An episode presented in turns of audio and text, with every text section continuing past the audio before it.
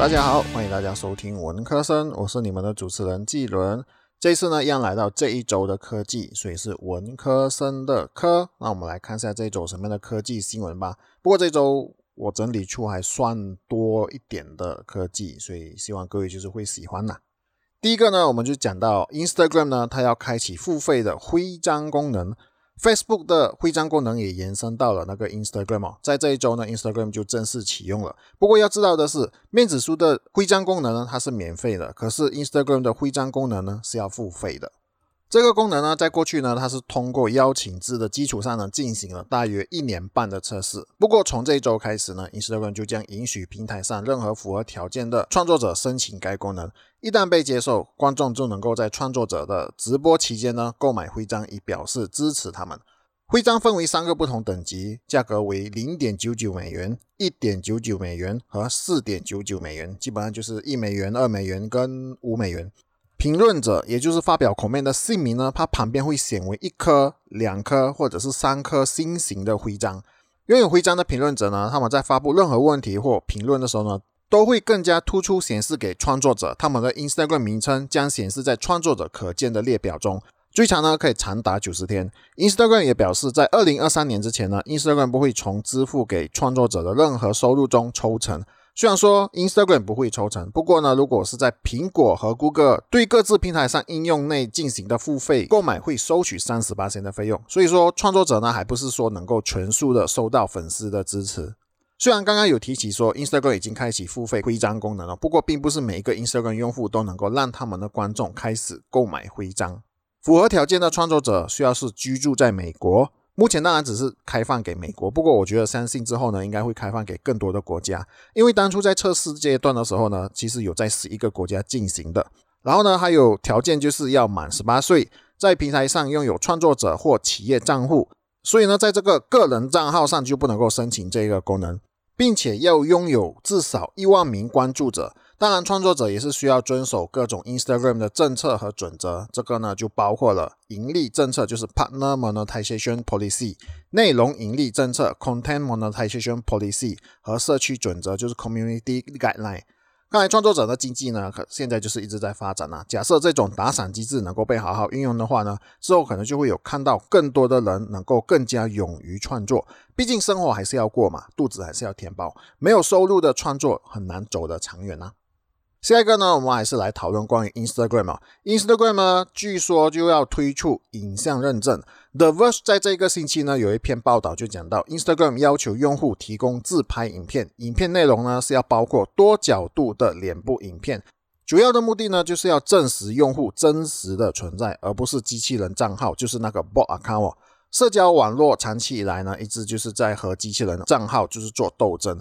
机器人账号呢，可能会留下一些垃圾的邮件，骚扰他人或被用来人为地增加喜欢或关注者的数量。这就让 Meta，Meta 就是以前的 Facebook 啊，就是 Facebook 呢，就是 Instagram 的母公司哦，可能他们正在用影像认证的功能呢，就是要来帮助遏制平台上机器人的流行。这个功能的测试呢，在去年就开始，不过有遇上了技术的问题，至今呢还是没有正式启用。不过，因为有一些用户呢就被损为进行这一个测试，对于 Instagram 要用影像来进行认证的举动呢，用户就觉得反感，因为对他们来说呢，这很明显就是在侵犯用户的隐私，或者是觉得 Instagram 正在收集脸部的资料，而且这就得讲回之前 Meta 说不再收集脸部资料的事情了，因为看来呢，真的只是限制面子数位，Instagram 呢很大可能就是不在这个范围之内。不否认社交网站很长就是被机器人来干扰。就像 YouTube 的留言区呢，其实也是有被机器人留言过的事情发生哦。有一些留言呢，就是附上了连接，如果有用户不小心点击到的话呢，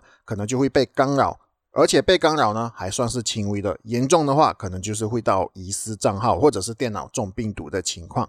影像脸部识别确实是不错的制止方式，不过这也少不了隐私的问题。那么是否有更好的方式，在保护隐私的同时，还可以制止机器人呢？如果各位知道的话呢，其实可以留言来告诉我哦。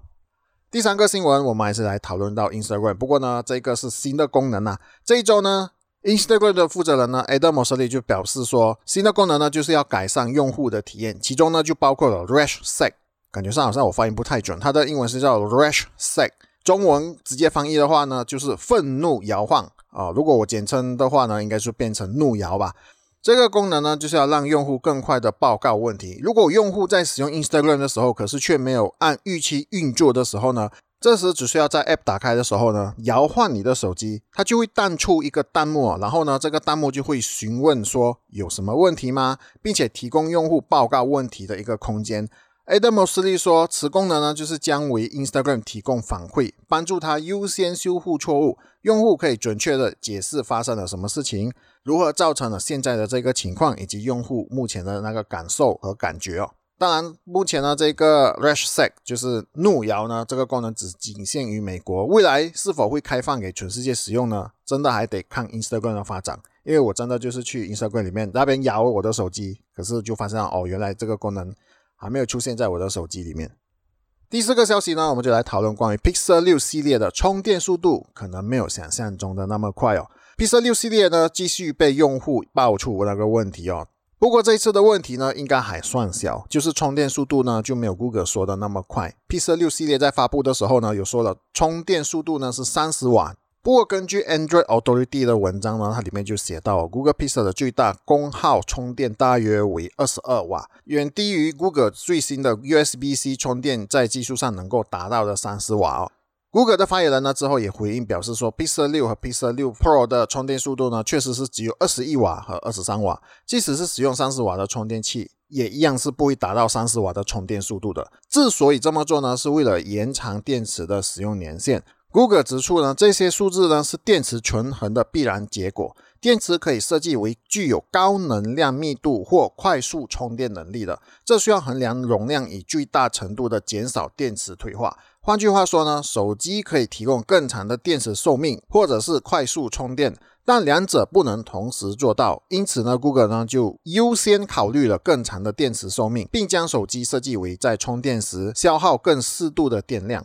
发言人也说。即使使用了足够强大的充电器，这两款手机的充电速度呢都不是特别快。一旦电量超过了八十八千呢，手机就会减慢充电速度，以保持电池的使用寿命。而且由于这些电池也算是大的，就是那个大容量的，完全充电可能需要很长的时间。